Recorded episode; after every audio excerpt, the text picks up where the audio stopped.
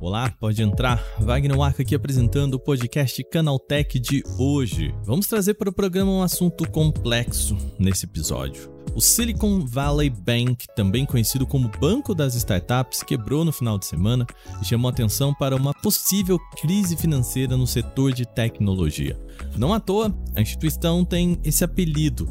Na carteira, os maiores clientes são empresas do Vale do Silício, além de fundos de investimento que bancam as ideias das startups. O caso começou na sexta passada, dia 10, e culminou em uma corrida dos clientes para tirar o seu dinheiro da instituição. Para entender o que aconteceu com o Silicon Valley Bank, eu converso hoje com Jorge Azevedo, cofundador, mentor de startups e investidor anjo em mais de 400 empresas. Eu ainda vou perguntar para ele como é que essa quebra pode afetar o mercado aqui no Brasil. Bom, é isso. Começa agora o nosso podcast Canaltech, o programa que traz tudo o que você precisa saber do universo da tecnologia para começar o seu dia.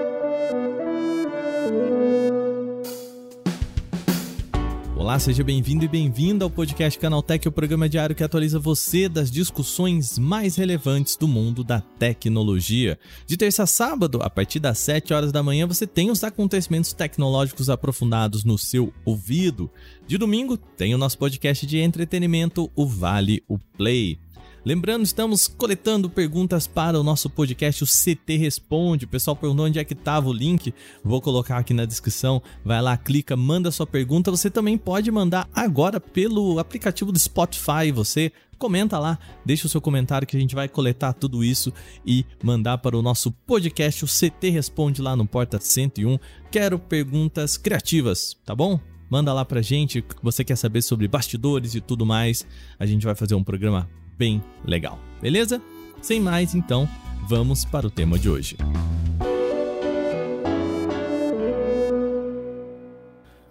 O assunto desta sexta-feira é complexo. A quebra de um banco ligado a empresas de tecnologia nos Estados Unidos despertou uma preocupação no mundo inteiro. Foi a segunda maior falência de um banco americano na história. As filas eram enormes ontem, mas as portas já estavam fechadas muita gente ficou sem conseguir sacar o dinheiro.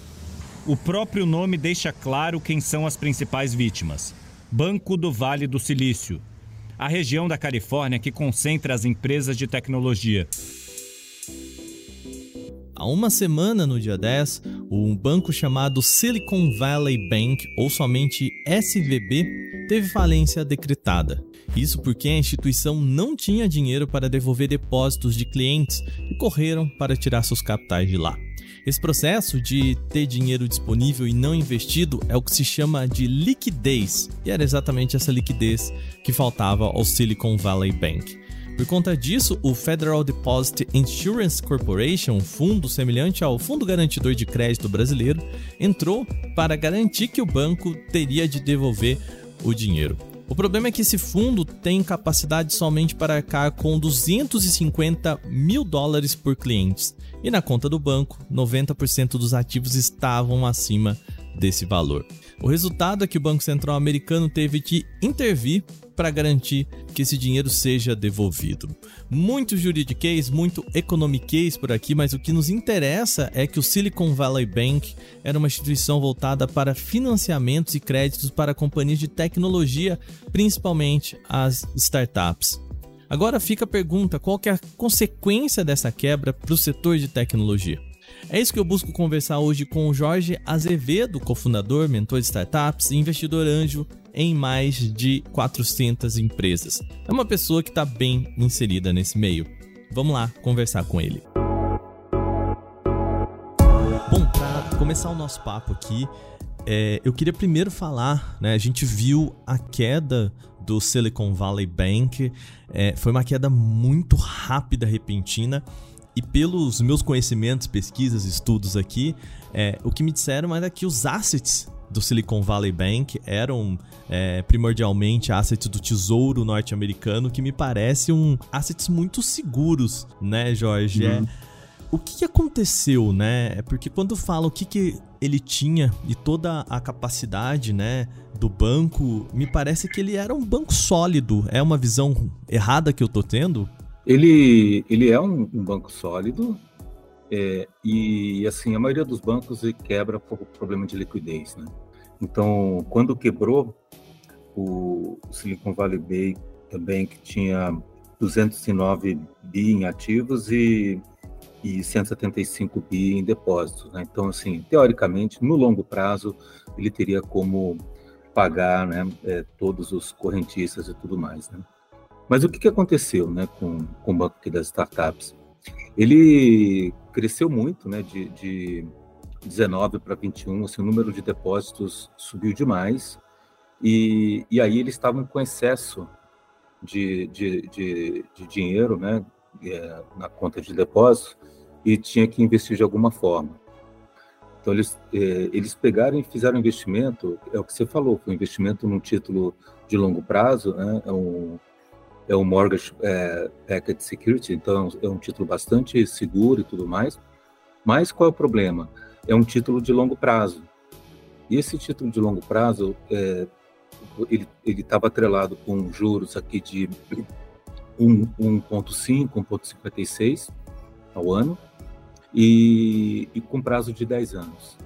E investiram quase é, o que eles tinham né, é, disponível nesse, nesse título. Então, eles ficaram muito concentrados num, num, num, que a gente chama de duration, né, títulos muito longos. Só para trazer aqui, talvez, para a realidade do nosso ouvinte, da nossa ouvinte, seria como se você pegasse aquela reserva de emergência que você tem, comprasse tudo em tesouro direto ou num CDB que você só vai poder tirar daqui cinco anos, vamos dizer assim, e você acaba não tendo mais esse dinheiro para emergência, né? Fazendo uma comparação bem economia doméstica, seria mais ou menos esse cenário, é isso? É, é, é assim, seria talvez a, melhor comparação colocar um tesouro direto com, com prazo, com, com a rentabilidade garantida, né? então rentabilidade garantida de 1,56 no prazo de 10 anos. Então, se você segura essa posição durante 10 anos, lá na frente você vai receber exatamente o que você é, tinha investido é, com, com os juros que foi combinado. Mas o que, que aconteceu? Se você olha para os Estados Unidos, a taxa de juros foi subindo, né? E, e bateu 4, 4,5, 4,75, então ficou nesse patamar. O que para eles é lá é muito. É, é, muito, né? Se a gente compara aqui com o Brasil, que a gente está na casa dos 13%, você vai falar, pô, mas, né? É, e aí o efeito é exatamente o que acontece na, no, na, na, renda fixa, né? Que você acha que não tem risco, mas se você é, já compra uma, uma rentabilidade futura dessa renda fixa e, por exemplo, a Selic aqui no Brasil sobe, ninguém mais vai querer o, aquele título que está te pagando 1,5 se você pode ir no mercado e comprar por 4. Então, então foi isso que aconteceu. Eles começaram a perder contas de, de depósito porque o, o acionista, o, o, o correntista estava é, sendo menos remunerado do que outras é, opções e, e começaram a, a sentir problema de liquidez. Aí veio o segundo, o segundo ponto em vez de se desfazer dessa posição lá atrás, foram segurando, a taxa de juros foi subindo, e, e aí é, é, eles pegaram e, e, é, realizaram uma operação para dar liquidez. Essa operação para dar liquidez, eles pegaram e venderam esse, título, é, mais ou menos uns 20 bi, e tiveram prejuízo de 1,8. E quando você tem o prejuízo, uhum. isso impacta o capital regulatório do banco. Aí eles ficaram fora da, da, também do capital regulatório, tiveram que correr atrás também para compor esse capital regulatório. No nosso exemplo aqui, né, Jorge, voltando, desculpa, para a economia doméstica, seria como você, na, na emergência de pagar uma conta, vai lá, tira esse dinheiro que estava no tesouro direto e isso tem consequências, né? Porque você estava programando isso para 10 anos e você tirou antes, né? Existem consequências para isso. Seria mais ou menos dentro da nossa analogia algo nesse caminho, né? É, você comprou um título de tesouro direto que vai te pagar, vamos supor, um e-mail daqui a 10 anos, então, assim, se fosse linear, 15% ao longo de 10 anos, se você botar é, 100 é, mil, eu, ganharia 115 mil lá na frente.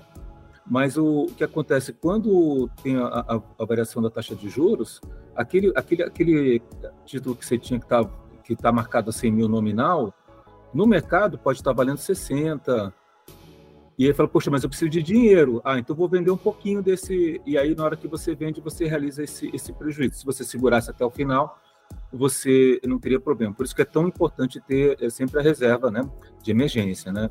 E balancear um pouco também os, o, a duração dos investimentos com o teu é, plano né, de, de, de, consumo lá na frente. O cara que vai se aposentar não pode fazer um título muito longo.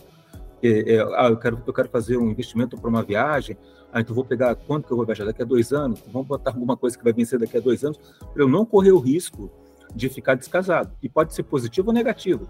A gente pode comprar o título do governo agora a quatro e depois a taxa de juros cai é, ele pode vender também com, com lucro lá na frente, né? Então, é, é, você está, tá, na verdade, apostando, né? Nesse sentido, é, Jorge, eu queria te fazer uma pergunta. A gente ouviu muito falar sobre o papel das redes sociais em toda essa conversa, né? Que é, as pessoas foram para o Twitter, é, houve um aumento do, das citações ao, ao, Silicon Valley Bank em relação a isso, né? De muita gente falando sobre o tema. Isso também ajudou a talvez minar a credibilidade ou, ou gerar essa corrida que a gente viu das pessoas para tirar o seu dinheiro do, do banco? O dinheiro que está no banco, ele, assim como no Brasil, né, ele tem uma garantia, né, tem um seguro que garante lá nos Estados Unidos até 250 mil dólares. Só que é, o ticket né, para o Silicon é, Valley Bank era, era bem mais alto. Então a média da, das contas que estavam lá estava na ordem de, de 5 milhões então, a maioria da, da, dessas contas, 97%, não, não estaria coberta pelo, pelo seguro. E qual é o ponto? Metade das, das, das startups americanas nesse banco, os, os fundos de venture capital usavam muito porque era mais simples, era mais fácil e aí é, é, era bastante prático e ágil. E, e aí, num, num, processo normal, que o banco começa a ter problema de, de liquidez, e no final, a questão é que o banco não se trata de dinheiro, né? Se trata aqui de, de, de, confiança e segurança. Então, então, num processo normal, você tem algum rumor e, e, e, tem uma mobilização, mas é uma mobilização mais esporádica, né? As pessoas vão se movendo, vão fazendo. O que, aconteceu aqui especificamente? É, os, os gestores do, dos venture capital, né? É, perceberam e, e passaram o comando para as startups deles para ir lá e tirar todo o dinheiro do banco. E aí tem startup que está em mais de um. Então você teve uma concentração de, de grandes valores e, e, e, foi meio que orquestrado para rapidamente tirar dessa, dessa, dessa posição né? E, e, isso gerou uma, uma corrida assim, acho que talvez sem, sem muito precedente quando você olha os, o, o, os outros casos. A velocidade, né? É incrível, né? É, e na sexta-feira tinha batido 42 bi de saque e aí o, o, o Fed foi lá e, e interviu, né? Nesse sentido, né, a gente está chamando, né, o Silicon Valley Bank do banco das startups. A gente tem ouvido muito falar que o dinheiro está secando a Meta anunciando cortes, Amazon, né, as big techs no geral. Existe uma relação entre esse essa falta de investimentos também, Jorge, né? As empresas estão, ou melhor, os investidores estão buscando investimentos mais seguros nesse momento. É, também vem dessa onda que a gente tem visto das demissões, dos investimentos secando. A, a, participa mais ou menos do mesmo cenário? Ou isso que aconteceu com o Silicon Valley Bank é um caso bem isolado? É, eu, eu diria que está muito relacionado por ser de startups, é, é tá, tá inserido no, nesse ecossistema, mas o caso é, do Banco das Startups foi um caso, assim, quando você olha a tipologia do problema, foi falha é, na gestão de ativos e passivos, né, um problema de tesouraria. Então não tem nada a ver com, com crédito, com, com a questão da, da, das startups e tudo mais. Então acho que isso é um ponto muito importante, assim, né? Então para entender que é, é, essa foi a causa. É, você pode sempre questionar que bancos mais tradicionais, se bem que é, o, o, Silicon Valley Bank tem, tem 40 anos, né? mas assim, e, e era o, o 16º banco americano. Mas os bancos mais tradicionais, eles têm uma estrutura mais rigorosa de, de gestão de risco, né, principalmente a questão de gestão de liquidez. Até porque os órgãos pedem uma, uma rigorosidade diferente para esses bancões, né? Em relação, por exemplo, ao que a gente percebia no Silicon Valley Bank, né? É, e tem, e tem, e tem é, índices obrigatórios de, de, de liquidez, liquidez no curto prazo, no longo prazo. Aí você tem que reportar, tem que se enquadrar nisso. Então, então tem toda essa, essa questão. Então, a principal falha, eu diria que está tá nesse ponto e na forma como você reagiu a uma posição de mercado ruim, que você podia ter tido talvez uma, uma perda um pouco menor, um pouco antes, na hora que você percebeu, E, e aí tem a questão aqui do custo afundado, ah, não vou manter, vamos ver o que faz e tal, e aí chega uma hora fica tarde demais e você fica numa situação insustentável. Então acho que esse, esse é um ponto para a gente não, não misturar. Agora, o outro ponto, até como, como investidor de startup, o que acontecia é que faltavam bons projetos. Tinha muito mais pessoas querendo investir do que bons projetos. E essa falta de bons projetos fez, uh, um, um, fez que aumentasse o, o valuation da, de todas as startups. Então, as startups elas estavam é, entrando para as rodadas de investimento supervalorizadas, todas elas.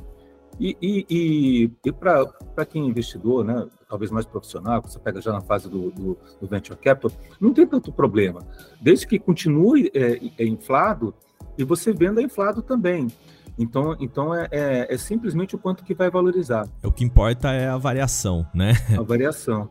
E o que a gente viu é, pós, pós-Covid, é, aumento de juros e, e, e, tudo mais, o que a gente percebe é que, nesse momento, ah, tem uma reprecificação e, e, claramente você vê que as empresas começam a, a, não vou dizer valer menos, mas assim, ter um valor mais próximo da, da realidade.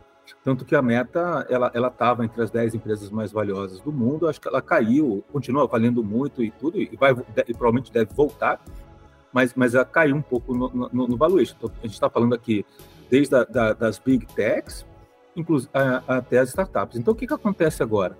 Você tem que, por causa disso, você não está valendo tanto, você vai ter dificuldade na próxima rodada de investimento, e, e aí você tem que se tornar um pouco mais enxuta em termos de custo e tudo, e, e, tudo. Então, esse efeito é um efeito que, eu, na minha leitura, é extremamente positivo, né? É, é, e, e, assim, para corrigir talvez um, um excesso de, de, gasto, de desperdício e, e uma, uma valorização excessiva que não corresponde à realidade. E o fato de, de, de você fazer esse ajuste não significa que está em crise, que, que, que é, é, não seja um excelente negócio e não possa escalar de forma exponencial. Você simplesmente acelera esse processo de depuração. As que tiverem bons fundamentos, não vai faltar investidor para botar dinheiro e crescer. Uhum. Né? E as que estão mais ou menos, elas vão sofrer mais rápido. Eu acho que isso vai acelerar e vai depurar um pouco mais rápido esse, esse processo. Né? Para fechar aqui o nosso papo, Jorge, eu queria lhe perguntar e o quanto isso pode respingar aqui no Brasil, né? A gente já viu no ano passado, principalmente no final do ano passado, esse cenário de muitas demissões também aqui no Brasil, né? Vindo principalmente do setor de startups por aqui.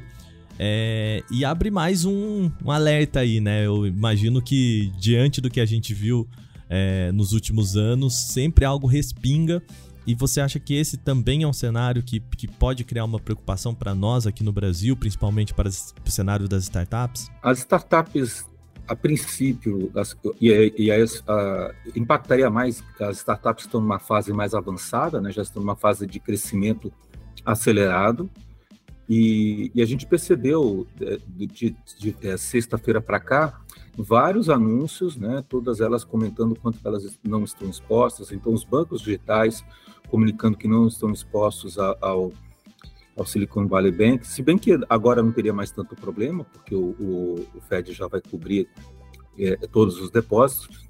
Então, a princípio, é, nesse aspecto né, de uma crise sistêmica, é, a princípio há indícios que está sendo estancado. É cedo para falar nisso, né? Então a gente teve uma notícia recente também, né? É, do Credit Suisse, né? Que, que ele teve que buscar é, funding com, com, o próprio regulador. E, e, e assim, então é, é cedo ainda para falar, não, não, tem problema, está tudo resolvido.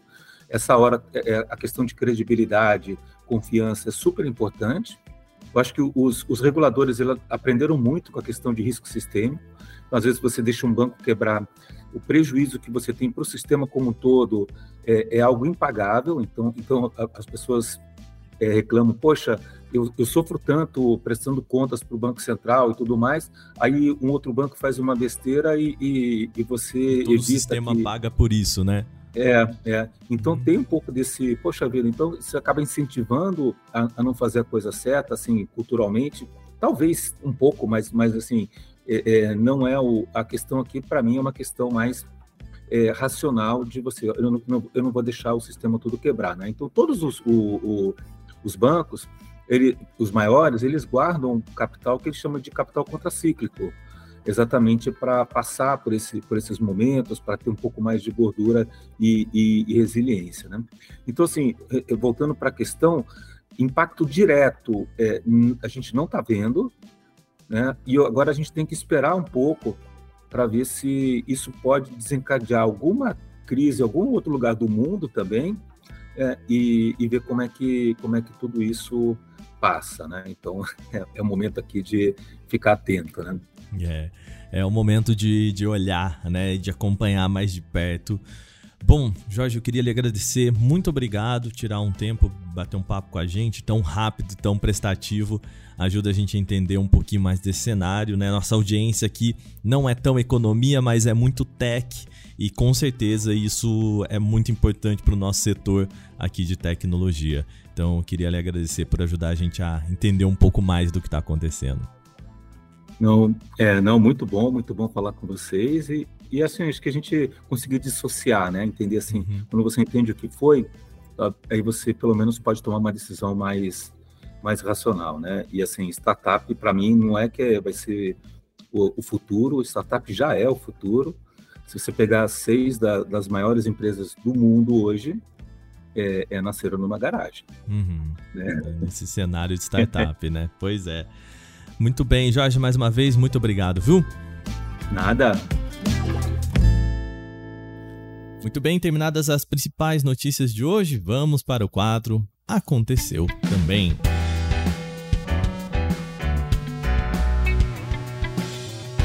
Aconteceu também é o quadro em que nós falamos das notícias também relevantes, mas que não geram uma discussão maior. O TikTok poderá ser banido dos Estados Unidos se não cortar laços com a controladora chinesa ByteDance. Integrantes do governo do presidente Joe Biden estariam exigindo a venda da rede social para uma empresa local, caso contrário, o serviço seria proibido de operar nos Estados Unidos. A demanda foi relatada por dois importantes jornais de lá, o Wall Street Journal e o New York Post. Eles relatam que há um projeto de lei tramitando no Congresso que proibiria empresas estrangeiras de operar no país se houver ameaças à segurança nacional. Embora a legislação não seja focada no TikTok, softwares da China e da Rússia poderiam ser banidos. Se os chineses não abrirem mão do TikTok nos Estados Unidos, a plataforma poderia sofrer novas punições graduais que culminariam com o banimento. Desde o ano passado, a Casa Branca adota medidas contra a rede social, acusada de repassar indevidamente informações de cidadãos estadunidenses para o Partido Comunista da China. Em sua defesa, o TikTok já disse diversas vezes que os dados dos usuários são armazenados em servidores dos Estados Unidos e da Europa. A plataforma nega interferência do governo chinês e se desaberta ao monitoramento dos órgãos reguladores. O LinkedIn ganhou ferramentas com inteligência artificial da OpenAI para compor perfis e descrever vagas. Isso é o que anunciou a rede social nesta quinta-feira, dia 16. Perfis vão poder usar recursos do GPT 3.5 e GPT 4, apresentado recentemente, para poupar o trabalho de escrever textos do zero. Enquanto o modelo GPT 3.5 vai tomar conta da descrição de vaga, o GPT-4 fica encarregado de auxiliar na descrição de perfis. Ambos devem ser úteis para a rotina de uso de rede social, servindo especialmente como inspiração para elaboração de conteúdo. Na descrição de perfis, a IA incluída no LinkedIn deve tomar como base as descrições já disponíveis na rede social. O modelo vai tentar identificar as habilidades e experiências mais importantes do profissional incluídas ali na seção sobre e competências para destacá-las no texto da apresentação. Do lado das vagas, requer participação mais ativa do usuário. É necessário apresentar detalhes sobre o trabalho, como o nome da fundação e da empresa contratante. As informações serão então dispostas num texto pronto para revisão e edição, permitindo acrescentar exigências adicionais e mais observações. O WhatsApp lançou um novo detector de texto de imagens no aplicativo para iPhone. O recurso usa a API do iOS 16 para detectar um conteúdo na captura e oferecer um botão para copiá-lo. A novidade foi descoberta pelo site WA Beta Info. Para testar a função, basta você abrir uma imagem com texto e selecionar o botão copiar tudo, que aparece no canto inferior esquerdo da tela quando o conteúdo é detectado. Ele funciona assim. Vamos supor que você tire foto de uma placa escrita aviso. Se você clica ali no texto, ele vai copiar o texto para a área ali que você usa para escrever. Vale ressaltar que a ferramenta não funciona com imagens de visualização única, claro, por questões de segurança e privacidade.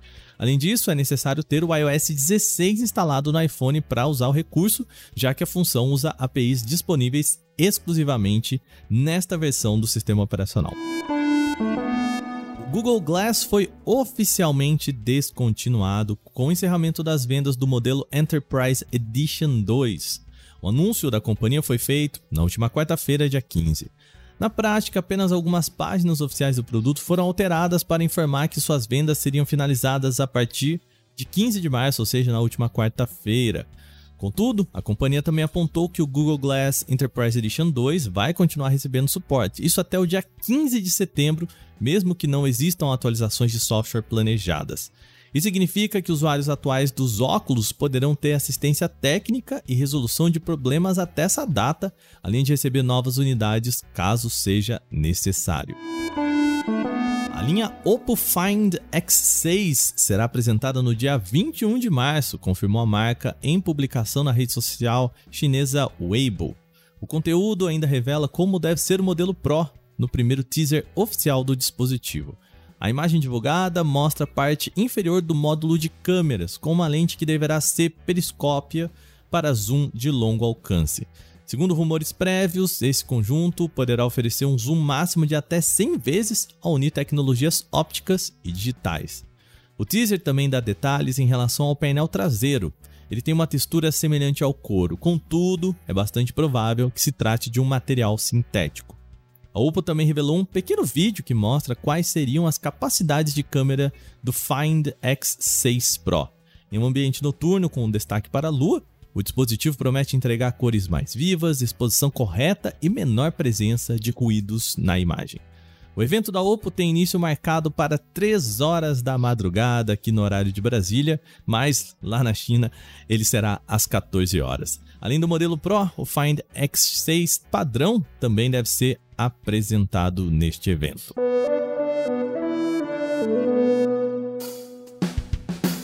Muito bem, com essas notícias, nosso podcast Canaltech de hoje chega ao fim. Lembre-se de seguir a gente, deixar aquela avaliação no seu agregador de podcast se você utiliza um.